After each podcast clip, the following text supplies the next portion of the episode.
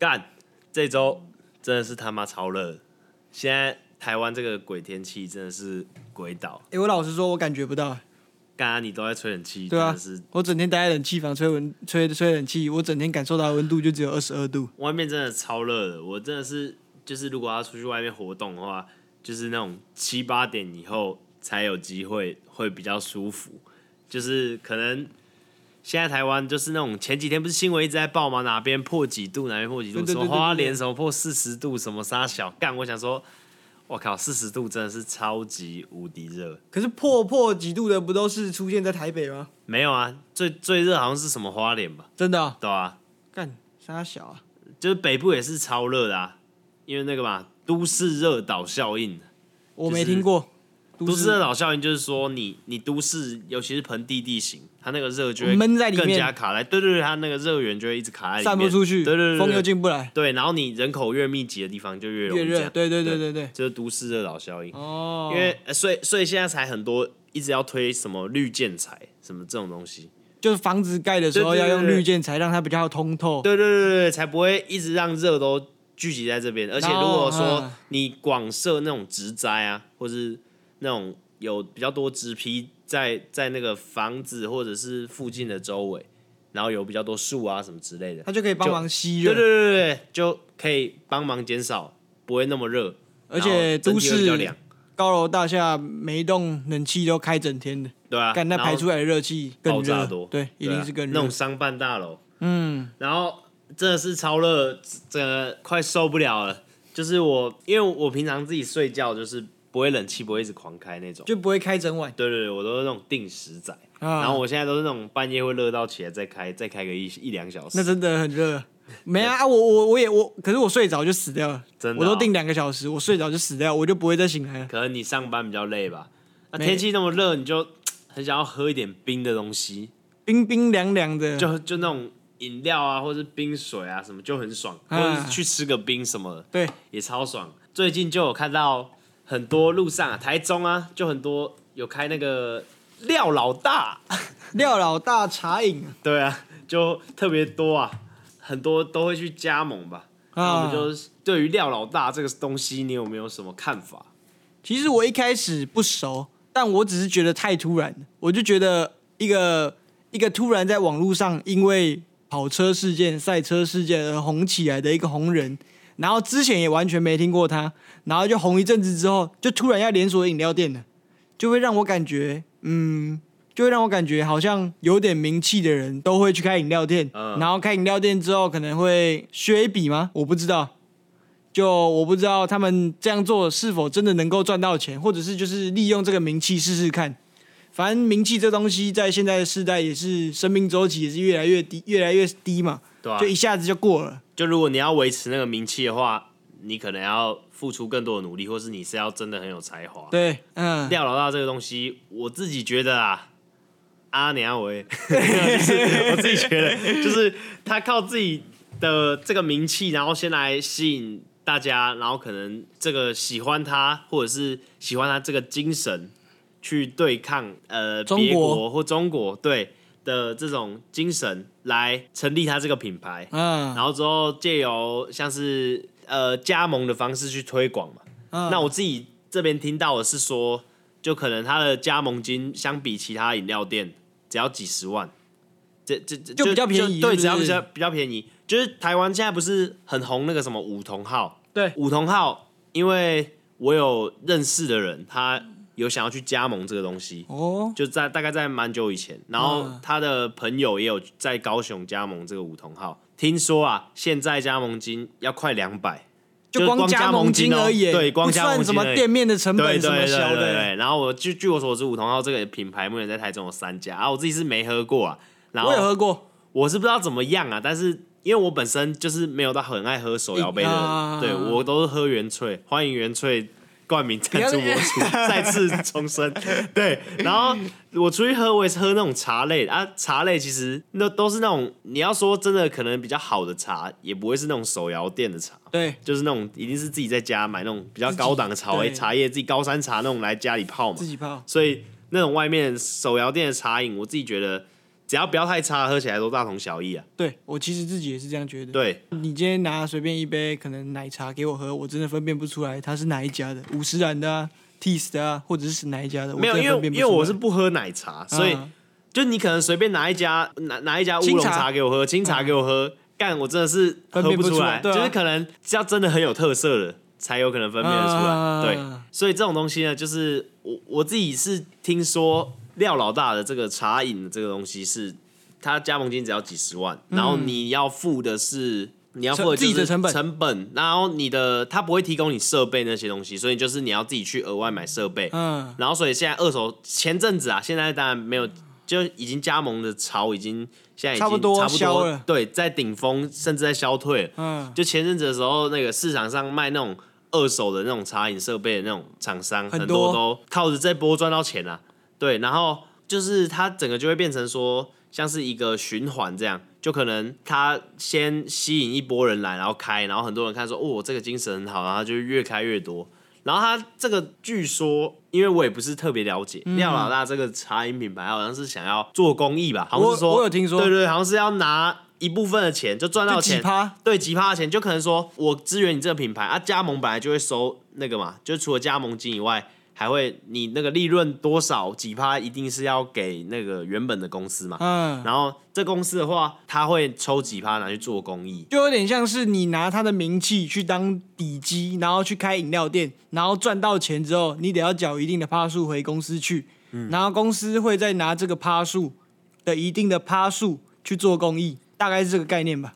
对，可是这时候就会有有问题，就是很多人就会说啊，什么就最近在消退嘛，很多纷纷在顶让啊什么的，就网络上都有看到一些文章，可能脸书社团或什么，或是那种新闻，就会说有一些可能开不下去了，真的生意不好，或者是他们的茶可能在市场上没有这样子的有竞争力，嗯，那所以就很多开始在转让啊什么，或者是给转给别人这种。事情都在发生，然后就有人说什么啊，台台湾人就什么没有没有公德心，没有没有没有做，想做公益的心啊，啊！我心里就想说，不是啊，靠背哦啊！我要做公益，我直接去捐给那个创世基金会干嘛就好了，干嘛干嘛多给你多给你赚一笔？那他们可能想说，哦，你来喝饮料，顺便做公益啊？对啊，啊干嘛啊？不是干嘛干嘛多给你料老大赚一笔？分分开的也行啊，对啊，干嘛多给你买饮料归买饮料。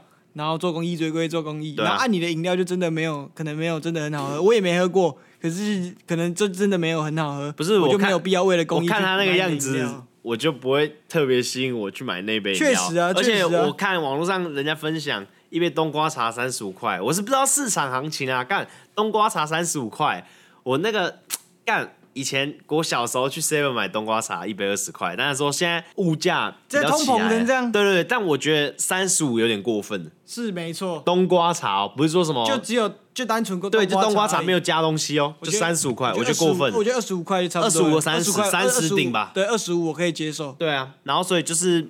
像这种东西，就是有一点吸金的成分在里面，嗯，就是透过我这个名气把大家吸进来投资，嗯，然后一下展店展超快，然后重点就是，我觉得它展店就是没有这样慢慢来。就是因为因为门槛低嘛，对，所以什么阿猫阿狗都可以拿个几十万出来做，就会觉得他没有一个运筹的感觉，就是可能先这边先一个试营运的店，然后慢慢的可能真的有达到一定的客人数了，再开放加盟，可能中区开放加盟几间，然后南区开放加盟几间这样。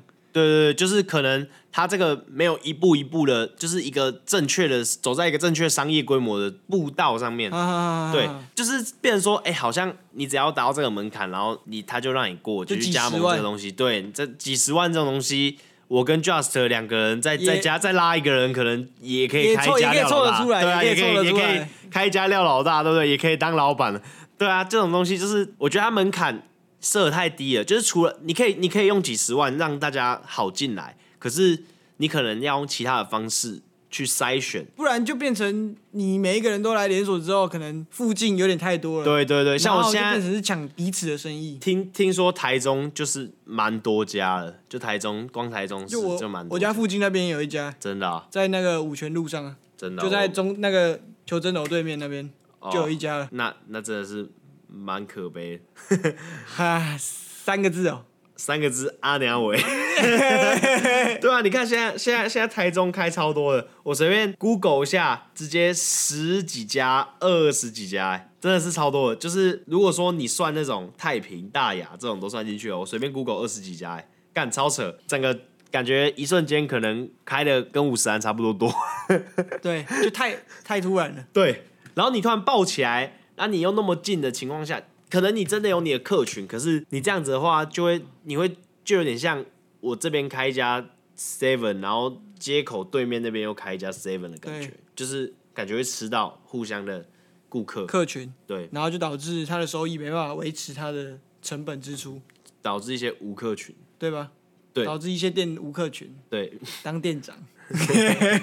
没有没有没有，廖老大当当店长，所以呢，你觉得这个廖老大到底是廖老大还是没廖老大？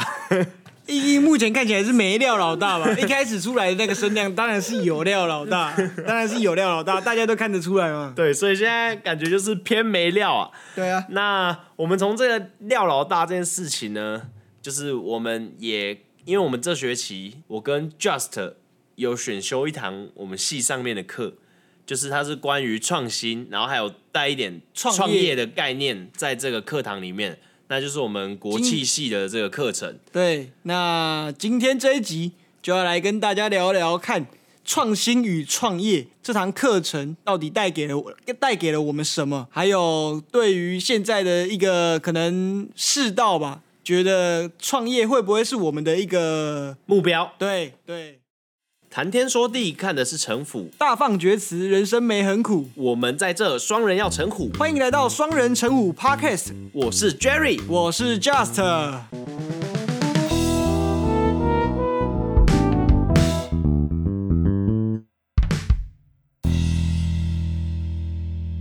那我们就要讲到了上学期，也就是我们大三下的时候修到了这个创新跟创业的这个。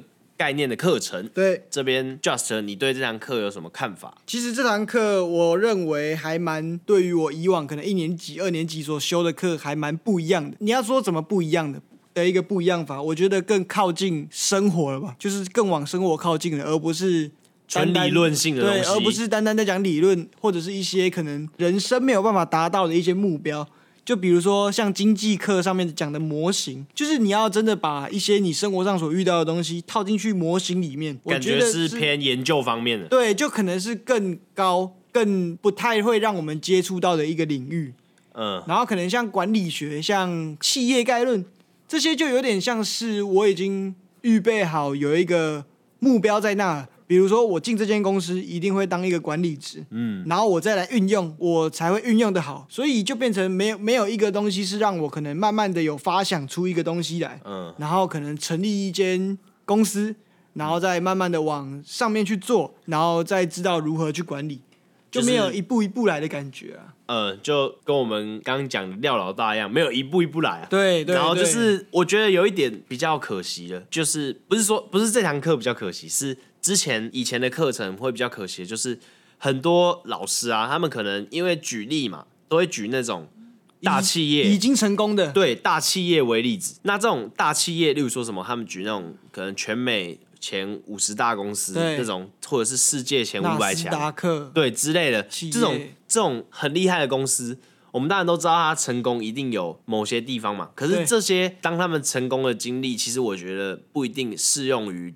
我们自己在做学习的时候，对，我们自己在做公司的员工的时候，嗯，不见得是适合的。而且你要你讲这些东西，对不对？这个学校的国企系的这些学生毕业之后，又有多少能真的进像进到像那么大公司的体制里面去做一个管理的人员？对对对，应该是说，哎，我们现在这个系以前可能说。以前的时代是可能念气管国企方面，真的是出去就是做管理管理职，对，因为以前大学偏难考，对。但现在这个东西，很多气管管理类的学生已经是出去是做那种，先从员工底下开始慢慢做，就从最基层。对，那我觉得其实你要去适应那个公司的体制跟他的公司的文化，你应该是去那间公司再开始摸索。你给我们这么多理论性的东西，可能只有一趴是和那那间公司。对。那我们其他学到的这些东西，我们还是要重新进去那再家公司重学，再重学。对，那不一样的公司就会有不一样的体制。对对对对，然后你教我们那么多理论性的东西，我们一进去也不能就是直接成为一个管理者，然后去应用可能老师教我们的那些理论，就会变成其实我们是一开始是先看着别人的东西，然后慢慢的学习，然后慢慢可能真的往上爬了。才真的去实施这些理论，但就没有教我们怎么从一个比较基基层的员工，然后慢慢去往上爬这个过程，嗯、对吧？对，那这样子的话，我觉得像这堂创新跟创业的课程，蛮帮助我们打破以前的这种上课模式的这种、嗯、这种思维逻辑，就可能他是用更贴近我们生活的方式来带入整个课程的内容。简单来说，就真的是比较有感。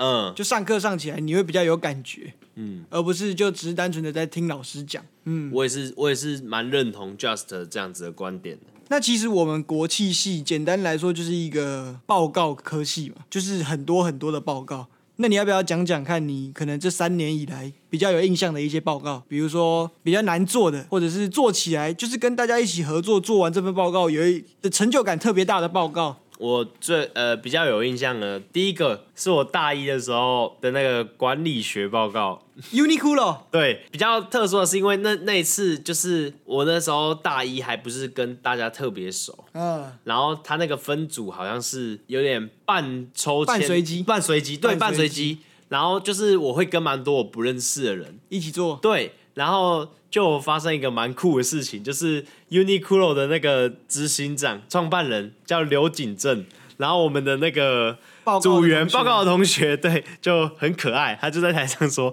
呃，我们 Uniqlo 的创办人呃，清景哲，就是太紧张了，对对对，就大学的第一我们不是我们不是要取笑他的意思，就是他后来这个人，他后来。”在这这几年，他报告的那个水平，不是水准，我怕等下讲水平又有那种知语警察，就说 来抓我们。哎，你这样只言只语的，是不是支那人？就说，哎，嗯，他其实这个同学他慢慢的报告的水准也是有一直一直提升，我们都是看在眼里的。嗯、对，但是我们只是就觉得这件事情真的还蛮可爱的。对，就是会让你印象深刻，对，会让我印象深刻。那第二个报告呢，就可能比较让我感兴趣的，可能就是我跟 Just 有一起做的一份。哎、欸，其实 Uniqlo 我们有一起做的。对，Uniqlo 我们也。哎，干，那其实有印象的报告好像都是跟你一起做的哦。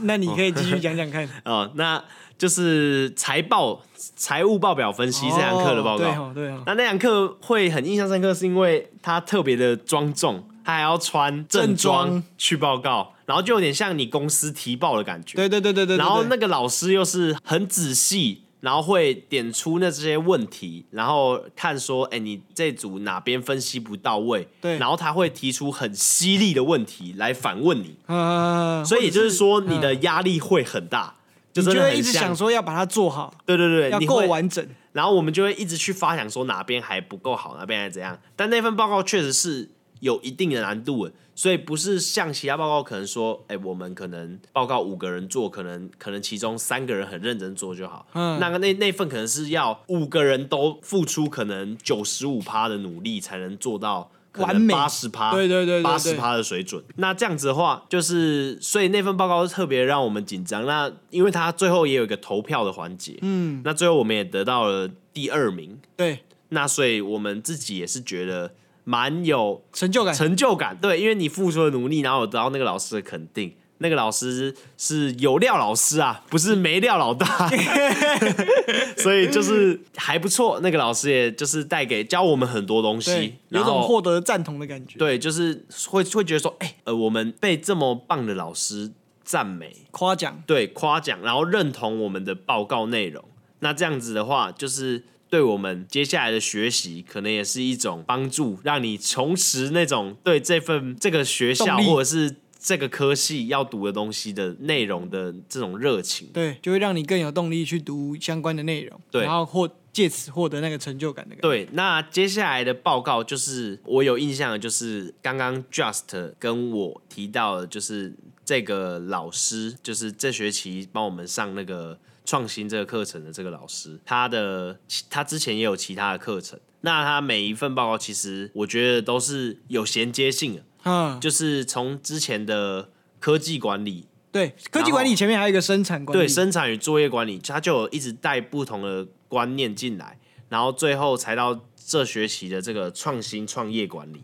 然后这学期的创新与创业管理就有点像是集大成，对，就是把你前面生产作业管理一些内容啊，包括你一些生产线上面学到的一些方式、管理的方式，或者是说你科技管理运用，把科技可能什么运用在上面，对。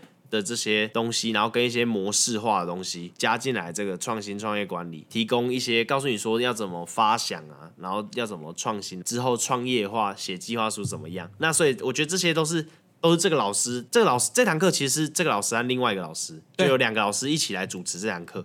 那这两个老师就是他整个是一个比较有系统化的规划的一个模组课程。对。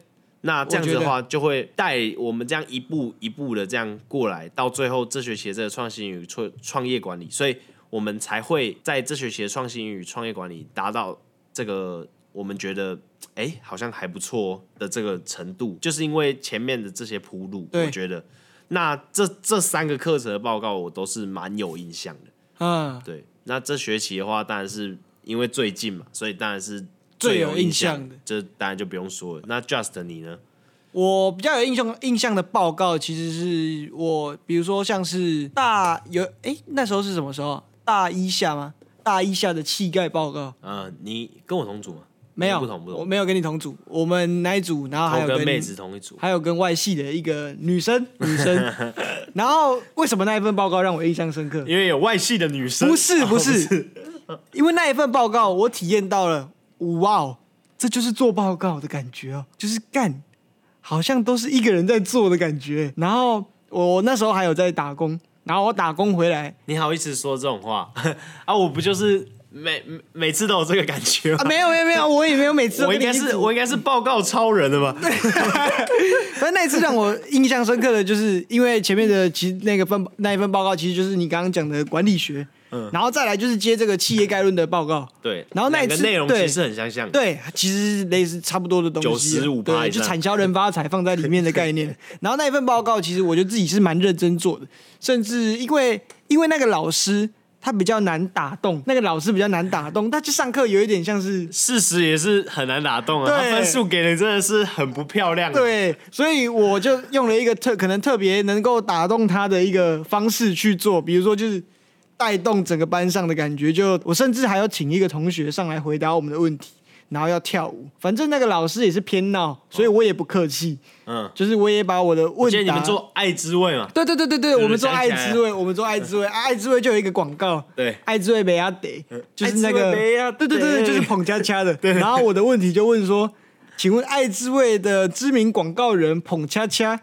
现在在没有没有没有的好友许孝顺最喜欢在《风神无双》上面跳的那首舞叫什么名字？然后如果上来跳的话，可以得到奖品，就是爱滋味的八宝粥。就那一次的报告就是这样，让我比较有印象深刻。然后再来的报告，就像你刚刚说的财报，然后像生产作业管理那些，我都觉得蛮印象深刻的，就是有真的是有努力去做的报告。那其他可能哦，你记得我们还有做一份报告，就是。行销研究的报告哦，有有有有。行销研究那一堂课其实还蛮硬，就是我觉得不是说硬，就是很无聊、枯燥乏味的感觉。所以所以你会觉得要耗费很多，呃，不是不不是那么开心。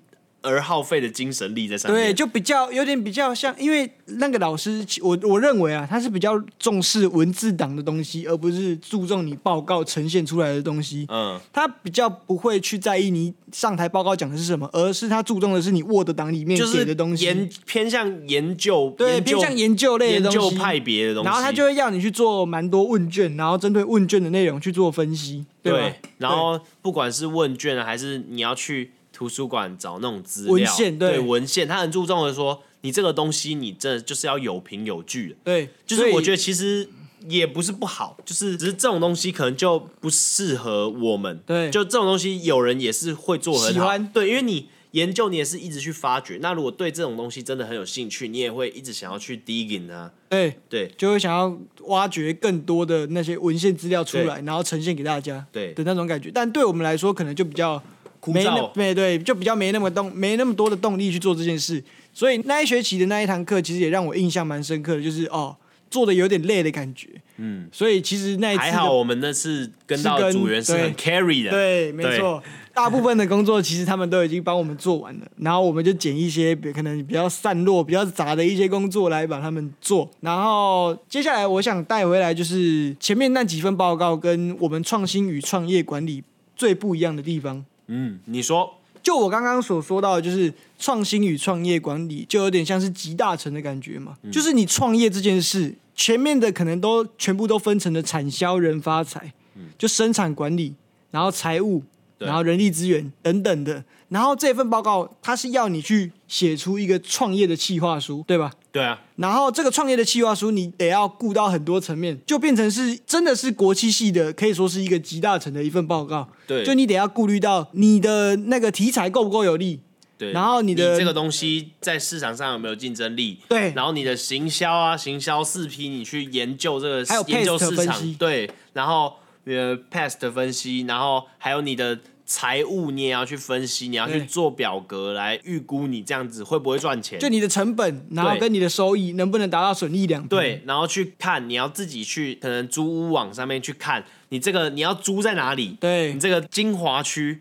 然后这堂课有一个很酷的点，就是这个老师带我们去路上算车流。对，就是你开一间店得要去算那一那一个路段的车流量。对对对，这件事。然后他就让我们也更知道的说。哎，我们如果去开这间店，我们选址要选在哪里？对对，那这个也是对我们实务上面是真的很有帮助的。嗯、对，那像这种的这样子的课程，就是我们要去像 Just 刚刚说，我们要顾虑到每个面向。对，就是把之前学的那些经验啊，还有那些分析的方法，或者是那些内容，全部都带进这个报告，就那时候做得出来一个比较完整的。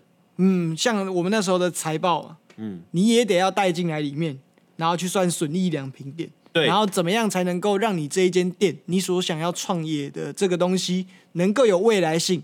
然后他也会要我们设定阶段目标，对，一年、三年、三年、五年，年，对，就是就短中长期的目标。对你自己来说，这样才不会是完全在画一块大饼，对，而是真的是一步一步能够达到你想要达到的目标。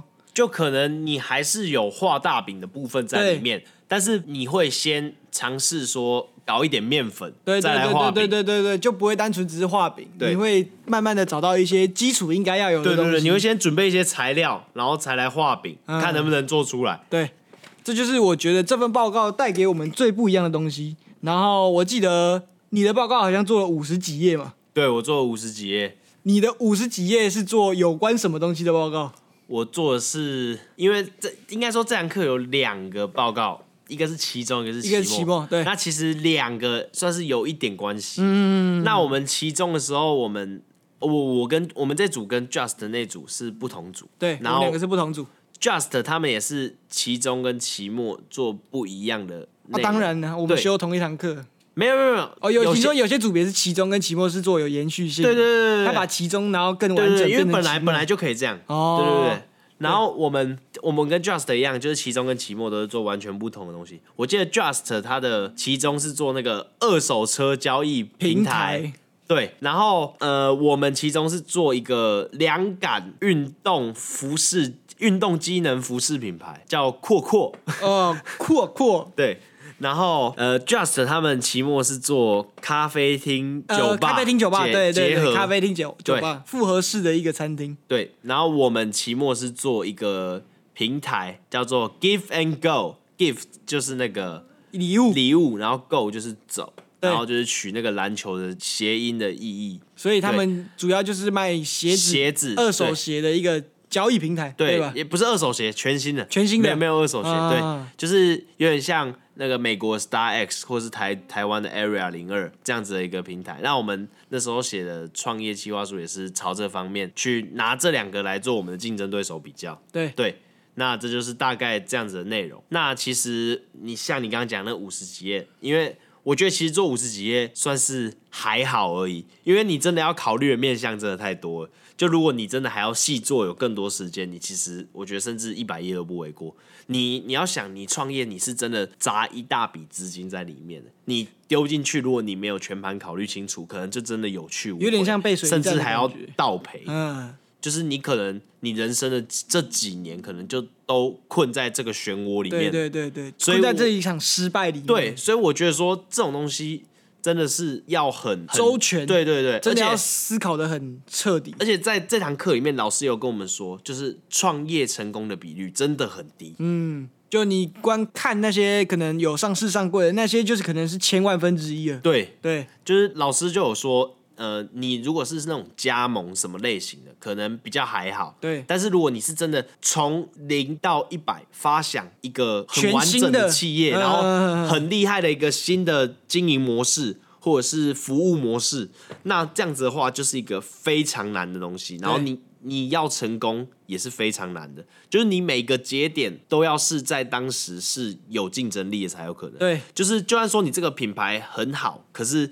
东西也很好，可是有时候就疏于行销，或者是你这个品牌东西很好，然后可是价格不够亲民，对，就很常会有这样子的事情发生。老师也告诉我们很多真实的案例，然后我觉得这个厉害的一点是因为老师会给我们看一些影片，嗯，然后影片的内容它不会不会像是那种。就是讲大公司，很多都是那种他们甚至只有几十万，然后开始创业那种。然后我们那时候就有发现，这个影片有个特点，就是创业的，因为老师给我们看影片是那个客家电视台拍的，然后我们就想说，哎、这些创业人怎么好像都是都是。T 啊，都是蕾丝边啊，就没这这没有什么哦，就是只是单纯我们的发现而已。对对对，对，就在他给我们看的两三部影片里面，那个创业者里面好像都有都有蕾丝边。对对，对，就我们在想说，可能可能这些人的就是生理结构，或是他脑袋里面的结构是真的比较创新的点子，对，比较创新，所以才可以想出这种东西，对，对。就比较容易去做创业，对。就因为你有创新的东西，才有办法去创业嘛。对对，这是我们在我们的课堂上发现的一个点。那你在做报告的时候，有什么让你比较瓶颈的吗？瓶颈、啊、就是干这东西到底要怎么弄啊的感觉。我觉得是一开始、欸，你就是最一开始最一开始发想的点，啊、因为你不知道说什么东西是会有竞争力的。我也觉得，我觉得你开始做之后，什么东西就是你都可以。去慢慢的去网络上，不管去找网络上找资料啊，或者是去看一下其他的竞争对手啊，或是有没有人做过类似的东西啊，甚至国外的一些网站啊，嗯、都可以去找到相关的资料。可是重点就是在你那个发想点，对，那个发想点真的是最难的，因为就就像就像假设说，那时候我们也会遇到一些问题，例如说我可能请这方面的人才，我要花多少钱？那其实网络上很多都已经有整理给你看这些东西，所以你只要确定你是要请哪方面的人才，你就可以知道说，对，你就可以估一个成本。可是呢，重点就是难在你要先想出那个东西，你才知道你要做什么东西，你才知道说你要请哪方面的人才，像是这样子的一个概念。对，这只是一个举例。重点就是我觉得从一开始发想，那真的是最难的。就你要从无中生有啊，对，无中生有，无中生有真的是太难。因为我认为最难的阶段也是在发想阶段，就你要凭空想象出一个能够具有竞争力，然后能够去吸引到顾客，然后又能让自己能够实践的一个企业，我真的觉得很难。像我们的咖啡厅酒吧，其实我认为也是一个经验吧。就是从以前到现在，可能没有看到这个东西那么的有出现，就可能是，是有，但是不会到，对对对，不会到很多，所以我们还是可以在一个可能有半发想的情况下去模仿别人，对，学别人好的地方，对对对，所以基本上啊，我们现在就是来看说，诶，这个创业报告，就是到最后期末，我们这堂课一共有十组，对，就十个组别，那大部分的人也都是。不是凭空想一个东西，就不是一个完全新的东西。而且我得说，你要凭空想一个东西，就我们这个戏是有一定难度的，因为其实像是很多凭空捏造的东西，可能都有一些科技层面的东西在里面，就是、有点像是离谱的。对对，那就算不是科技，是一种服，我们可能只能从服务类的来下手。对，但是像是这种东西，可能你要长期待在一定的市场里面，你才能感受到对他们所需要的东西是什么。对对对对。但如果说我们是学生，可能又是文组的关系，那这样子的话就会降低那个比率，就可能我们只有一万个人或十万个人才可能想得到一个这样子的点子。对，那可能我们就刚好这十组都没有那十万个人，所以大部分我看到的都是不是他们从国外引进一些台湾还没有的模式，嗯，来经营，不然就是说他们可能去寻找了一个。国外有的东西，台湾比较少见的一个东西来代理，或是他们去创创创一个这样子的东西来去跟人家竞争，那不然就是说他们是从别人已经有的类似的商业，然后稍微改一下，对，稍微改一下，变成自己的概念，就像，就像我我们的这组的报告跟 Just 那组的报告，就就是这样，就是从别人的，然后稍微来改一下，对。这个概念。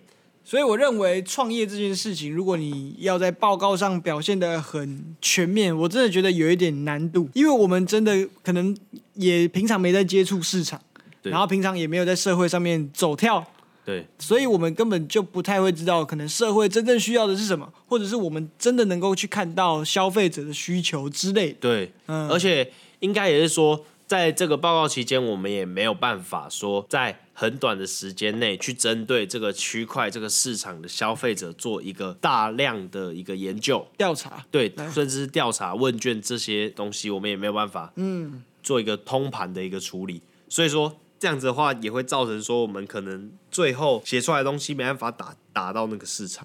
对，但我觉得啊。这份报告虽然那么的艰难，但它有一个点，就是它已经它让我们想了，就是我们有出发这一步，在我们还没毕业三年级的时候，它让我们做了这个创业的尝试，就是让我们能够去发现生活上面可能真的需要被弥补到的一些需求，或者是你看到这个市场上面所需要的一些东西，我觉得这算是一小步吧，就是往前踏了一小步。所以在这边，我就会想问你说，以后创业这个东西会不会在你的人生轨道上？我觉得会，因为我本身就是会想要去拥有一个自己事业的人，嗯，就是我会觉得这是一个人生的里程碑。就是懂你的概念。当你做到可能一个位置的时候，因为可能就假设说我今天去加一个公司，对，你进一间公司里面，对，然后我可能。我可能能力很好，给我做到总经理，啊、那又如何？总经理，你只是还是在帮别人做事。管公司。对，那你要就像我之前试播集讲的，我想要从我这里学到的东西出来，自己去搞一个自己的事业，更有挑战性。对，对对，有点像更有挑战性。对，而且而且就是你累积的经验，你累积了人脉，不就是这时候拿出来用吗？对，我觉得这些就是你前面学习的，不管是理论经验。还有累积的人脉，甚至说你的那些商业的手法，或者是你接触到一些市场，这些都是很能够帮助你在下来在未来可能拿出来创业的一些筹码。对对对对对，那你会觉得你应该在几岁前尝试这件事吗？我觉得你，你觉得你会有一个限定吗？我觉得我不会限定自己，真的，因为我觉得这些东西很吃机缘，就吃一个缘分，遇到贵人之类的。对对对，创业。不一定是你自己创业啊，可能是可能是很多对对合资。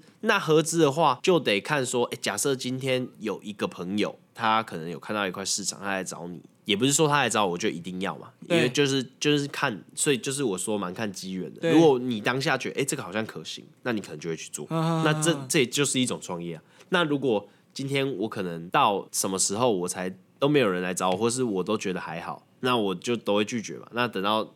可能比较后面，我自己可能想要从公司的体制内离开，我自己出来，可能才会出来去创业这样子。所以你不会认呃，我我会问你这个问题，主要就是因为我觉得可能人生到了某一个阶段之后，就会变成是稳定的，可能你的挑战欲就不会那么强，可能你有老婆有小孩，然后比较稳定的一个生活，比较扛不起风风雨雨。就像你刚刚前面说的创业。如果失败了，就是好几年困在这个漩涡里面。那我觉得你可能到了某一个年纪之后，可能就会想要追求的是会比较稳定的一个生活。嗯，所以你觉得可能跟个性有关系吧？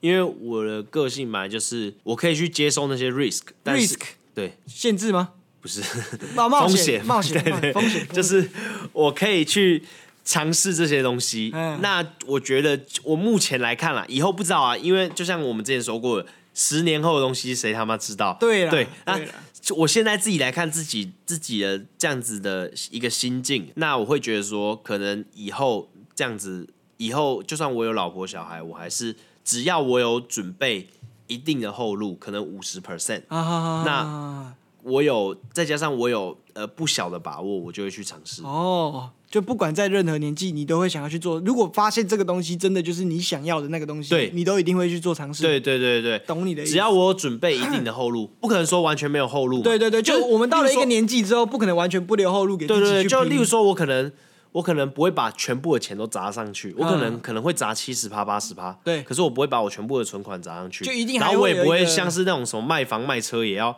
也要搞创业，对要创业。我可能不会这样做，但是我可能会做自己算是范围呃能力可及的，然后或者是说我可能就算就算我今天创业失败，我还可以回去工作的那种。哦，就还有留机会给自己。对，但如果像现在你大学生，你你创业失败，你去工作，你就是一个大家看你就是那种啊，你毕业好几年啊，然后去外面不知道搞什么东西啊，然后没有后没有经历然后没有没有工作经历，你出去就输别人可是当我累积社会一定的年资，整个公司界这样子打滚下来，那我到时候可能毕业，哎、就是离开那个岗位，我出来创业，但我那些年资我还是保留的啊、懂你的意思，对就是那些东西是真的被那个能被看见。对对对，到时候我可能再去找其他工作，我可能还是可以找到一个还不差的 offer，那一样可以养活我啊。那就像我刚刚说的，只要我不要负债嘛，对只要我不要负债，这些东西都是可以扛得住的。对。那在我这边，我的想法其实跟你有点像，就是我会觉得我的人生上面一定要有一件比较具有挑战性的东西。对但我觉得就是创业这件事会是我想尝试的一个方向。但我就像我们前面讲的嘛，发想创业这件事情，我觉得很难。所以在我做这件事之前，其实我会比较想往的一个工作的一个方向，就有点像是在辅助别人创业，就有点像是比如说你想开一间店，我会去帮你评测可能这个这个点好不好，嗯然后你要花多少成本，就像我们创业创新创业管理里面嗯，去做的这一件事。对就帮你的计划更完善。虽然我没办法做一个发想发想者，但我可以尽量去完善你的计划，所以这就成为我未来工作会想要的内容。就是可能是说帮人家去完善整个企划，对对对就有也，我觉得这种东西就是也不一定是从像是创业这么艰巨的一个对吧？Hardcore 对一件事来发想，可能是你小至一个活动的企划，啊，都有可能是你可以去学习统筹一切，包含去整理各个面向，把它综合起来，这些都是训练你到最后能够创业这样子的一个能力。对这些都是一些过程。对我觉得是这样子，整个脉络是这样下来的。嗯，就像可能参加一些活动，对然后当了可能总招副招，对。然后去办这种活动的经验。对，那当然，当然说你你在出社会之后，一定是会有更难的活动，然后甚至说那可能是可能你要办一些研讨会之类的，就是公司的一些，或者是你你去做一些买卖，去做一些交易，可能这些东西也都是一些你未来可能会用到的一些经验，经验对，甚至说你去在这些之中你认识了一些人，也都是你可以去很好利用的。所以我觉得这就是报告最美丽的地方，就有种你做了这件尝试之后，你可以回头去看自己，就是当你在执行，就算执行一份报告，也是要顾到全面向的嘛。就你可以回头去看自己哪些东西是比较卓越的，然后哪些东西可能就真的还要再加强。对，然后可能你会更想，你会哦，就我这个东西做得好，那我就往这个东西去发展，对可能之后就会发展的比较好。那其他可能比较没那么擅长的地方，就可以交由别人来补足。对。这就有点像出社会之后真正得要用到的一个能力，对，就是团队里面各个人互合作。对，但是有些人他可能如果他自己就是比较独来独往，的话可能就会跟你的思路可能就相反，他可能会去补补他比较他的短处啊，的地方，对对对，然后让自己成为更更更全面的人，对但是我觉得这都是自己的选择、啊，就是每个人本来想要追求的都不一样。像我们也快大学毕业，本来就是要更清楚知道说自己到底要的是什么，然后方向是什么？对啊，人生到底要往哪边走？这样，我们还是大学生，就是我们尝试了，还还是会有后路，而且我们做的这个尝试又不会太 over，对能够去回想自己到底缺失哪些东西。对这就是我觉得大学三年来做报告可能最有成就感，而且最能让自己进步的一个地方，嗯，对吧？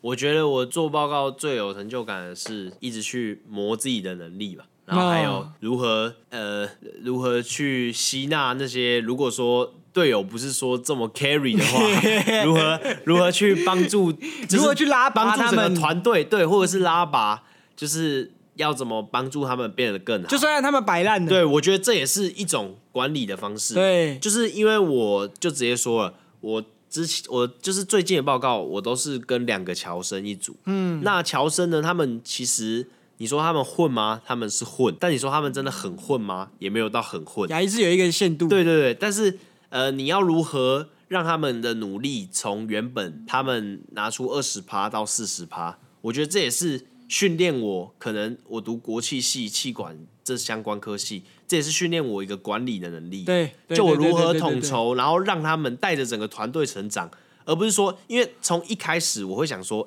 哎，我一个人来做就好了，就有种独来独往。对，我就觉得，哎，我自己做，我可能做的还不错。可是当你一学期，你有可能有期末，期末可能有六个报告要交，六个报告，对，那六个报告你每个都要自己做吗？那我干，当然是觉得，当然是就是比较有难度嘛。对，就你你可能会变钢铁人。对，那这样子的话就很有难度，所以你可能你就要去想想说，哎、欸，我要怎么让他们能够多付出二十趴，这样我就轻松一些。然后就在他们的能力所及范围内，对，你就慢慢的去教他们，而且他们也不是说真的不愿意学，他们可能只是就是有点懒，然后再加上老师可能在课堂上讲，他没有去吸收融会贯通他，所以你就再提点他说，哎、欸。这里你可以从什么方向去找资料？对，然后这里你可以用表格式，或者这里你可以用图表来呈现，这样会更好。那如果说原本他们只把资料留给你，还要自己整理成图表，那现在他们自己学会用表格来呈现，或是他们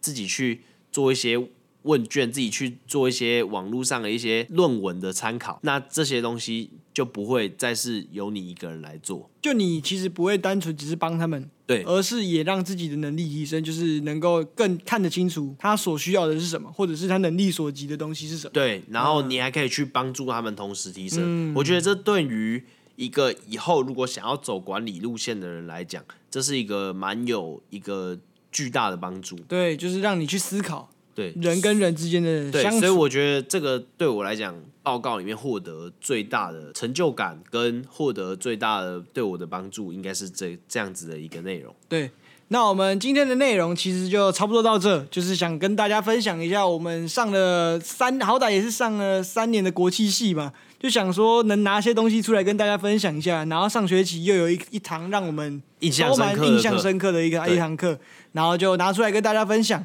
对。那差不多，差不多今天的长度就到这边了。对，没有，我还超过。好了，顶到底，那就 顶到废了。如果喜欢我们的内容，都可以上我们的 Apple Podcast 给我们评论。就是我们最近也意识到，我们好像要增加跟听众的一个互动。对，因为我们就是听听众数量告急啊，也没有告急啦，就。稳稳的做嘛，有人听就有人听就好了。对，对对，有除了我们两个以外的人听就是好的。对，所以我觉得可以，大家可以来，比如说问问我们一些问题啊，比如说问你什么问题，你能被问什么问题？爱情吧？没有，这我不擅长。对，或者是 可能可能是问一些，诶、欸，准备研究所。对啊，或者是问我说。最近要买哪一双鞋子？对，这种之类的，就是 哪一双鞋子推不推？对，那像哪一双好不好穿？嗯、然后什么？对，我可以告诉你一些我综合网络上鞋评的看法。然后像我就可以回答一些可能有关银行业的问题。对对，毕竟我去实习了也两个礼拜。或者你可以问我篮球之类的，就是不是不是不是叫我教你打，我也打不好，就是可能是那 那种篮球的那种。